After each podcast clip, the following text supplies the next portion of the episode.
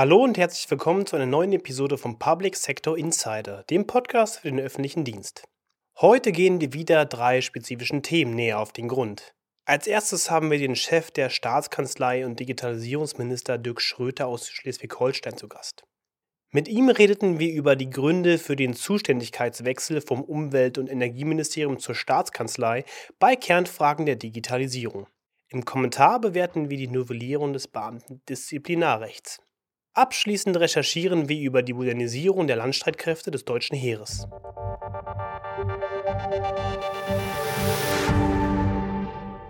Seit fast fünf Jahren ist Dirk Schröter Chef der Staatskanzlei in Schleswig-Holstein. Im Interview mit Dr. Eva Charlotte Proll berichtet der gebürtige Brandenburger über die großen Digitalprojekte des echten Nordens und erläutert, ob mehr Dezentralisierung der Cybersicherheit in eine sichere Zukunft führen kann. Hallo und herzlich willkommen hier bei uns im Interview. Chef der Staatskanzlei und Digitalisierungsminister Dirk Schröter aus Schleswig-Holstein. Ja, herzlichen Dank für die Einladung. Schön bei Ihnen zu sein. Herr Schröter, zur neuen Legislaturperiode wechselte die Zuständigkeit vom Umwelt, und Energieministerium zurück zur Staatskanzlei in Sachen Digitalisierung. Warum dieser Zuständigkeitswechsel? Ja, also die äh, Digitalisierung ist ja, äh, ich glaube, unstreitig ein Querschnittsthema und muss ressortübergreifend koordiniert und gesteuert werden. Und natürlich ist ähm, ressortübergreifende Koordination und Steuerung ähm, Kernaufgabe, ureigenste Aufgabe einer Staatskanzlei. Und ich glaube, deshalb ist das Thema auch in einer Staatskanzlei gut angesiedelt. Persönlich, glaube ich, habe ich in der letzten Legislaturperiode schon deutlich gemacht, wie wichtig das Thema Digitalisierung mir auch ähm, ist. Ähm, als wir als erstes Land eine eigene KI-Strategie auf den Weg gebracht haben. Und insofern, ähm, glaube ich, lag es ganz nah, das Thema dann auch zur Staatskanzlei zurückzubringen. Mhm. Welche großen Digitalprojekte haben Sie sich denn für die Legislaturperiode vorgenommen? Wir haben, ähm, wie gesagt, eine KI-Strategie als erstes Land aufgesetzt, das, diese auch mit erheblichen finanziellen Mitteln auf, ausgestattet. Wir haben uns in bestimmten Bereichen wie in der Gesundheitswirtschaft, Medizin, in der maritimen Wirtschaft, äh, aber auch bei den erneuerbaren Energien zu echten Leuchttürmen beim Einsatz und der Anwendung von KI-Technologien entwickelt. Äh, und diese Strategie konsequent fortzuentwickeln und fort umzusetzen, ist eine meiner Kernaufgaben, die ich mir vorgenommen habe.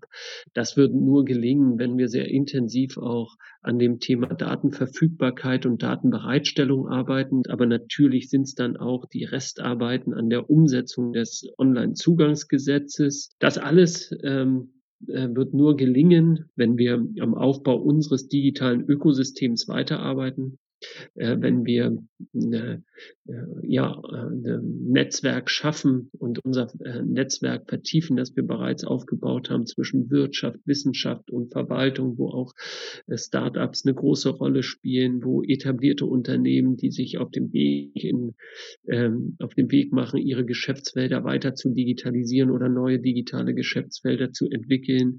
Und wir das alles in einem äh, breiten Schulterschluss machen. Das zweite Thema, was Sie genannt haben, ähm, waren die Restarbeiten am OZG. Ähm, und es gab ja hier zuletzt immer wieder Streit um Anschlussfinanzierungen und ein Folgegesetz zwischen Bund, Ländern und Kommunen. Wie geht es jetzt in 2023 weiter? Ähm, kommen wir mal zum Thema Anschlussfinanzierung vielleicht zunächst. Ähm, hier ging es ja nie darum, dass wir gesagt haben, wir brauchen zusätzliche Mittel, ähm, die der Bund bereitstellen soll, sondern wir haben immer gesagt, wir wollen die Mittel, die uns am Anfang, am Beginn des äh, Prozesses vom Bund zugesagt wurden, ähm, äh, auch erhalten. Wir wollen uns auf diese Zusagen auch verlassen können, weil unsere ganzen Planungen zur Schaffung von Online-Diensten natürlich auf einem bestimmten Finanzierungsplan zwischen Bund und Ländern, in dem Fall Schleswig-Holstein, aufgebaut sind. Es geht ja immer nur um eine Mitfinanzierung, weil wir stecken ja als Länder, als auch als Schleswig-Holstein erhebliche Ressourcen in die Umsetzung des OZGs. Und deshalb ging es immer darum, dass man sich auf die Zusagen, die der Bund vor einiger Zeit gemacht hat, auch äh, verlassen konnte. Wenn es der Bund ernst meint mit der Digitalisierung, wir Länder äh, meinen es ernst, dann steht er zu seinen finanziellen Zusagen. Der zweite Teil ist tatsächlich äh, die Frage, wie sieht ein OZG, das ja jetzt unter dem Arbeitsbegriff 2.0 immer firmiert, äh, wie sehen dort die Details aus? Wir wollen die Verwaltung so 24-7 rund um die Uhr verfügbar machen. Es geht darum, dass wir die Prozesse in den Verwaltungen äh, äh digitalisieren, also Antragstellung und Bescheidung vollständig digital auch abbilden können. Dazu bedarf es äh, stärker algorithmenorientierten Arbeit, einer stärker datenbasierten Arbeit. Das ist das, was wir in einem in einer Novelle, will ich es mal nennen, des Onlinezugangsgesetzes auf den Weg bringen müssen dann wechseln wir mal das Thema. Ähm, die Digitalisierung ist ja auch ein großes Thema im Gesundheitsbereich. Hier kamen aus Schleswig-Holstein zuletzt negative Schlagzeilen. Die Kassenärztliche Vereinigung Schleswig-Holstein stieg im August nach einem Streit mit der Datenschutzbehörde aus dem Rollout des E-Rezepts aus. Ähm, was passiert jetzt mit dem Projekt?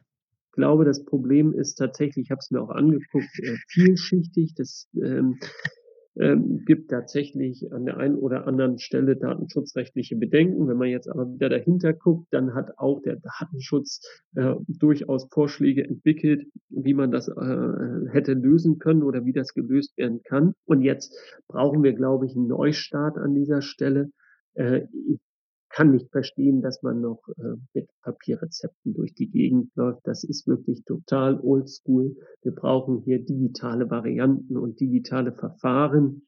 Und es hilft auch nichts, dass man vielleicht einen, einen Ausdruck vom, vom, vom Arzt mit einem Barcode mit, äh, mitbekommt, der dann äh, in der äh, Apotheke gescannt wird. Das ist nur halb digital, da haben wir keine medienbruchfreie Prozesse. Wir brauchen das äh, medienbruchfrei und daran muss gearbeitet werden. Äh, und ich glaube, der Verantwortung sind sich die Beteiligten auch in Schleswig-Holstein bewusst, ähm, dass man äh, solche, ja, ich will schon sagen, Panne sich nicht nochmal leisten darf. Was muss denn passieren, dass Datenschutz und Innovation sich nicht im Wege stehen, sondern sich gegenseitig ergänzen? Brauchen wir einen Datenschutz-Light? Ich hoffe, ich hoffe, dass ich äh, ähm, äh, Datenschutz und Innovation tatsächlich nicht, nicht, nicht im Wege stehen, sondern dass wir Regelungen, dass man ganz generell will ich sagen, beim Datenschutz Regelungen kommen, die innovationsförderlich auch, auch, auch sind. Ähm, wenn wir auf Schleswig-Holstein, aber auch andere Länder äh, in der Bundesrepublik gucken, erleben wir, dass wir Regelungen haben, vielleicht auch Regelungen aus der europäischen Ebene anders auslegen, als es andere andere Staaten in Europa tun. Ich will sagen, dass das, was unter demselben EU-Rechtsrahmen in Sachen Datenschutz in Estland oder in Dänemark möglich ist, muss auch in Schleswig-Holstein oder in anderen äh, Ländern möglich sein. Und deshalb müssen wir, glaube ich, dazu übergehen, mal zu gucken, wo sind wir in Deutschland vielleicht beim Datenschutz äh, gegenüber anderen Ländern deutlich schärfer ähm, insofern glaube ich, äh, gibt, gilt es, diesen schmalen Grad zwischen äh, Datenschutz und Datensicherheit immer, äh, immer zu, abzugrenzen, immer zu hinterfragen und ein innovationsfreundliches Umfeld dort auch zu schaffen. Ähm, ich weiß, dass in der Wirtschaft Datenschutz immer auch ein Stück weit als Hemmnis wahrgenommen wird. Und wenn Regelungen in Deutschland andere sind, halt wie gesagt unter demselben EU-Rechtsrahmen, dann müssen wir dort auch zu Anpassungen kommen. In Zeiten von Ransomware-Angriffen und dem Ukraine-Krieg wird auch die Gefahr von Cyberattacken auf den Staat und Behörden immer größer. Ähm, es gibt zahlreiche Institutionen, die sich mit Cybersicherheit beschäftigen. Trotzdem für Landes- und kommunale Seite scheinen die noch nicht mit den richtigen Kompetenzen ausgestattet zu sein. Stichwort Cyberhilfswerk.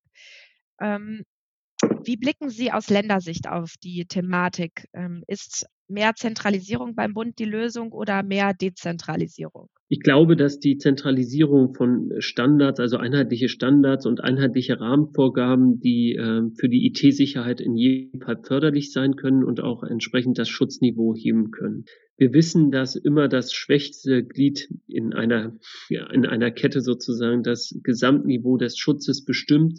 Und deshalb brauchen wir, wenn wir über im, im Bild der Kette bleiben, ein einheitliches Schutzniveau auch der Kette. Wir brauchen da Beratung auch. Ich äh, glaube, wir müssen das, was wir an Aufwand, also auch an finanziellen und personellen Ressourcen reinstecken in die Sicherheit, das muss in Zukunft noch eine viel größere Rolle spielen. Dankeschön für das Gespräch. Ja, herzlichen Dank. Um Extremisten und Reichsbürger schneller aus dem öffentlichen Dienst zu entfernen, will Bundesinnenministerin Nancy Faeser das Bundesdisziplinargesetz nach baden-württembergischem Vorbild ändern und löst damit einen Sturm der Entrüstung aus. Der Grund ist nachvollziehbar, die Umsetzung aber nicht, meint unser Kommentator Jürgen Fiesler und macht einen Vorschlag, wie das BDG in die Zeit gestellt werden kann. Es spricht Ann-Kathrin Herweg. Disziplinarverfahren des Bundes zur Entfernung von Beamtinnen und Beamten aus dem öffentlichen Dienst dauern im Schnitt vier Jahre. Der Grund ist das Verfahren selbst. Es muss eine Disziplinarklage vor den Verwaltungsgerichten erhoben werden, die den Fall erstinstanzlich prüfen müssen. Das dauert viel zu lang. Entsprechend richtig ist das Ansinnen von Bundesinnenministerin Faeser, das Bundesdisziplinarrecht zu novellieren. Zugleich gilt aber auch, das grundgesetzlich garantierte Berufsbeamtentum schützt die Staatsdiener vor willkürlichen Entlassungen. Vor diesem Hintergrund sollte der Gesetzentwurf in einem Detail geändert werden. Nur weil das Berufsbeamtentum verfassungsrechtlich garantiert ist, heißt das nicht, dass das Bundesbeamtenrecht nicht geändert werden darf. Wichtig ist, dass das Beamtentum und dessen althergebrachten Grundsätze geschützt werden. Letztere haben sich in etwa zwischen 1800 und 1932 herausgebildet.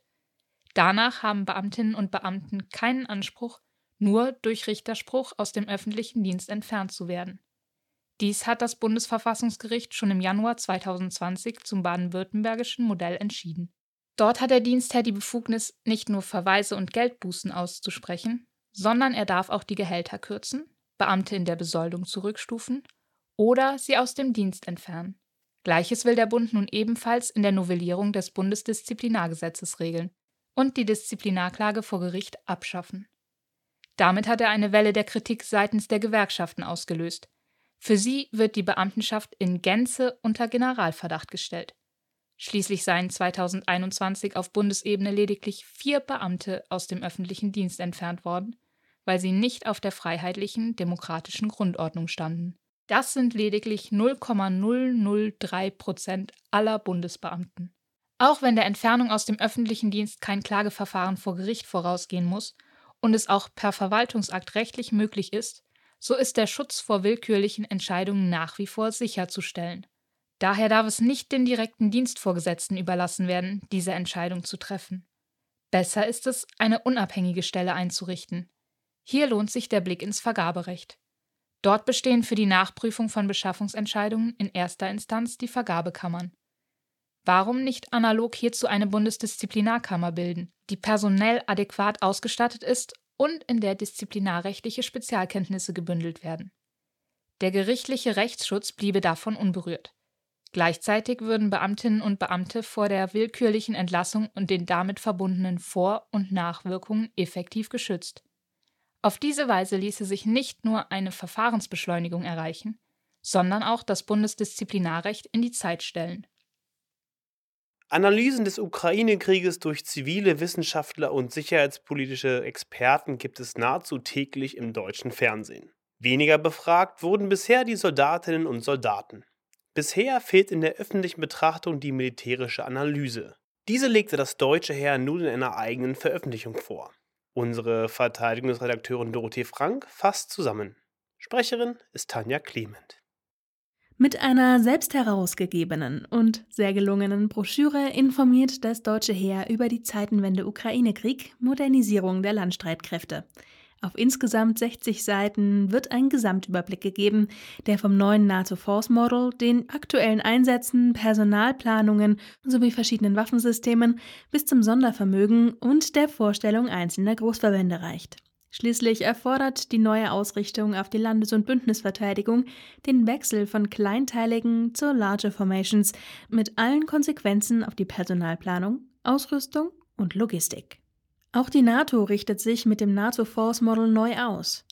Neben der Rückkehr zur regionalen Verteidigungsverantwortung ist die angepasste Kräftestruktur ein entscheidendes Element. So sollen der NATO zukünftig in der Dimension Land über 240.000 einsatzbereite Kräfte der Mitgliedstaaten in unterschiedlichen Bereitschaftsstufen zur Verfügung stehen, beschreibt die Informationsbroschüre des Heeres und führt weiter aus. Der deutsche Kräftebeitrag zum NFM wurde im Juni 2022 zunächst informell gegenüber der NATO angezeigt. Seitens des Heeres sind hier mit einer schnellen Verfügbarkeit von maximal zehn Tagen vorgesehen das multinationale Korps Nordost in Tschetschen als regionales Land Component Command und Warfighting Corps einschließlich der notwendigen Korpstruppen, der unveränderte deutsche Beitrag zur Enhanced Forward Presence Battle Group in Litauen, zusätzlich ein vorgeschobener Brigadegefechtsstand einer in Deutschland stationierten Enhanced Vigilance Activity Brigade EVA Brig zur schnellen Verstärkung der Verteidigung in Litauen. Die EVA Brig bleibt zunächst unter nationaler Führung. Der bereits bestehende deutsche Beitrag zur EVA Slowakei wird weiter fortgesetzt. Außerdem ein Beitrag zur Allied Reaction Force Land RAFL als multinationaler luftmobiler Infanteriegroßverband Force Generated für einen reaktionsschnellen Einsatz innerhalb und außerhalb des Bündnisgebietes. Die ARFL soll zukünftig dem unveränderten bestehenden 360-Grad-Ansatz der Allianz Rechnung tragen. Innerhalb der drei vorgesehenen Bereitschaftsstufen 0 bis 10 Tage, 11 bis 30 und bis zu 180 Tage legt das deutsche Heer seinen Schwerpunkt in der Bereitstellung von Larger Formations mit einer Verfügbarkeit von bis zu 30 Tagen. Hierfür ist seitens des Heeres die 10. Panzerdivision als Division 2025 mit zunächst zwei deutschen mechanisierten Brigaden und gegebenenfalls einer niederländischen Brigade eingeplant. Der zukünftige Einsatzraum für diese Division wird sich aus den finalisierten operativen und taktischen Planungen für die mitteleuropäische Region ableiten. Um dieses Ziel zu erreichen, wird das Heer beginnend mit diesem Jahr eine neue Einsatzstruktur einnehmen, die den geschlossenen Einsatz großer Truppenkörper bis hin zur Divisionsebene mit kurzer Vorwarnzeit ermöglicht. Neben der Umgliederung von Verbänden zur Herstellung der Einsatzfähigkeit in der Landes- und Bündnisverteidigung werden insbesondere Divisions- und Brigadeeinheiten gestärkt oder neu aufgestellt, so die Broschüre. Die Ausrichtung auf Landes- und Bündnisverteidigung erfordert zudem mehr Soldatinnen und Soldaten in angepassten Strukturen. So beschreibt die Broschüre des deutschen Heeres, der aktuelle militärische Personalkörper des Heeres erfüllt in quantitativer und qualitativer Hinsicht die Anforderungen an die Einsatzfähigkeit nicht in hinreichendem Maße. Das Heer umfasst heute ca. 63.000 Soldatinnen und Soldaten, mit denen ca. 51.000 oder 60.000 Dienstposten besetzt werden können. Das entspricht einer Besetzungsquote von ca. 84 Prozent. Wir haben zum Beispiel Bedarfe im allgemeinen Fachdienst, die mit den auf dem Arbeitsmarkt verfügbaren Menschen aktuell und zukünftig nicht zu decken sind, beschreibt die Broschüre.